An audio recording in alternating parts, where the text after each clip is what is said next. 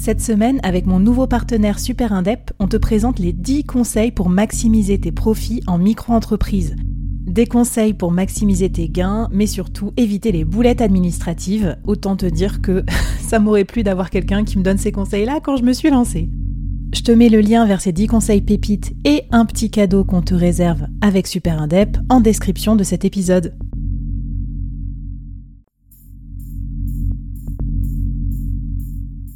Entreprendre en solo, en toute liberté, sans employé et développer un business rentable, scalable et durable, c'est possible. Je suis Flavie Prévost, ex-dirigeante devenue solopreneur et créatrice du premier incubateur de solopreneurs en France.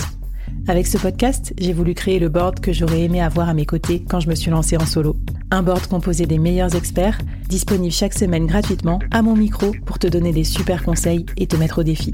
L'épisode va commencer je te préviens, ça va vite. Alors n'oublie pas de t'abonner à la newsletter pour recevoir les bonus. Alors alors, on en est où dans les 24 résolutions pour augmenter et stabiliser tes revenus de free? Eh bien, aujourd'hui, j'ai un conseil très pratique à te donner, mais qui je trouve est pas mal. Je le vois avec tous les accompagnants, avec tous les solopreneurs que j'accompagne dans mes bootcamps, dans le batch de l'incubateur solopreneur. Tu sais, on bosse pendant trois mois de façon intense pour vraiment créer les quatre piliers, euh, rendre leur activité scalable.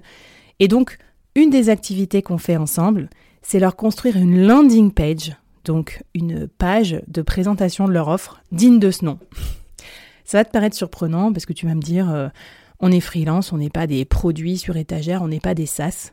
Oui, mais la façon dont les clients décident aujourd'hui en B2B a beaucoup évolué, euh, bah, grâce notamment au SaaS et à plein d'autres choses. Et donc aujourd'hui, les clients B2B, comme les clients B2C, ils ont besoin d'une offre claire pour se décider. Et c'est insupportable de devoir euh, faire appel à un devis pour euh, savoir si on peut bosser avec une personne. C'est intolérable de plus connaître les prix aujourd'hui. Moi, je te le dis vraiment quand euh, des freelances me disent pas combien ça coûte, ni c'est quoi leur offre, ni, et que le, le bouton de call to action, c'est demander un devis je demande jamais un devis. J'ai horreur des devis, j'ai horreur des appels découvertes pour rien euh, à l'aveugle. Euh, donc voilà, aujourd'hui le client B2B, euh, donc ton client de freelance, il a besoin de tous les éléments les plus factuels possibles, réunis au même endroit, donc ta landing page, la page de présentation de ton offre et de tes prix, pour se décider. Alors la landing page, en plus l'avantage, c'est que c'est hyper hyper facile à faire avec plein d'outils gratuits, je te mettrai euh, des références dans, euh, euh, dans le template avec les 24 défis et 24 épisodes là, que tu peux télécharger. Donc il n'y a pas d'excuse technique pour, enfin budgétaire pour ne pas en faire. Il n'y a pas d'excuse technique non plus parce que c'est vraiment des website builders no code hyper simples où genre tu, tu glisses des blogs, tu mets des titres et tout, mais c'est mais hyper simple. C'est plus facile à faire qu'un site parce qu'il n'y a pas de notion de SEO, c'est juste pour présenter tes offres. Hein, tu veux pas attirer du trafic sur Google avec. Donc euh, voilà, pas d'excuses. Faites-vous une landing page. Euh, et donc, qu'est-ce qu'on met sur cette landing page? Eh bien, on va réutiliser les conseils des épisodes précédents ou les conseils que je donne dans le board en général.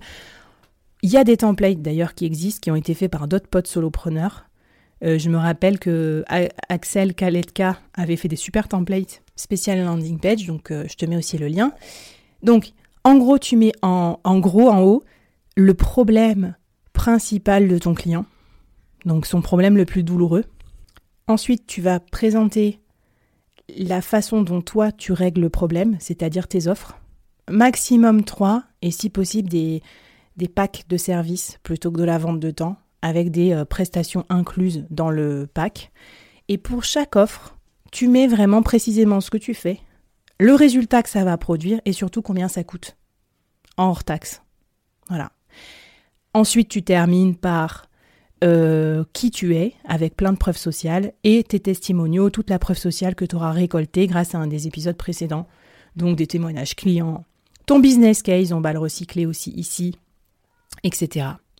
Et tu finis par un call to action du style euh, audit euh, offert 30 minutes, machin, truc comme ça, ou ton calendly voilà, pour euh, être orienté efficacité, qu'il n'ait pas 12 000 call to action, 12 000 trucs à cliquer, ou bien inscription à une newsletter pour euh, résoudre tel problème, euh, parce que c'est la newsletter ciblée sur ton personnage, sur son problème, et comme ça tu collectes l'email et après tu pourras faire des ventes par email. Voilà, la landing page, on pourra en parler pendant mille ans. J'ai aussi enregistré un épisode super avec Eric Seclé sur tout le copywriting de la page de vente et du site internet des solopreneurs. Donc je t'invite à, l'écouter euh, et puis à venir nous voir dans la communauté. Et on fera sans doute des épisodes dédiés sur ça. Comment bien construire sa landing page et son site internet de solopreneur dans l'incubateur solopreneur. Donc bah rejoins-nous si c'est pas déjà fait dans la communauté. Et puis bah je te souhaite bonne chance, bonne route dans la construction de ta landing page et n'hésite pas aussi à venir la dropper dans la communauté sur Discord, qu'on puisse te donner euh, notre avis et euh, et puis t'encourager aussi là-dedans. Allez, à demain pour un nouveau tips spécial stabilité.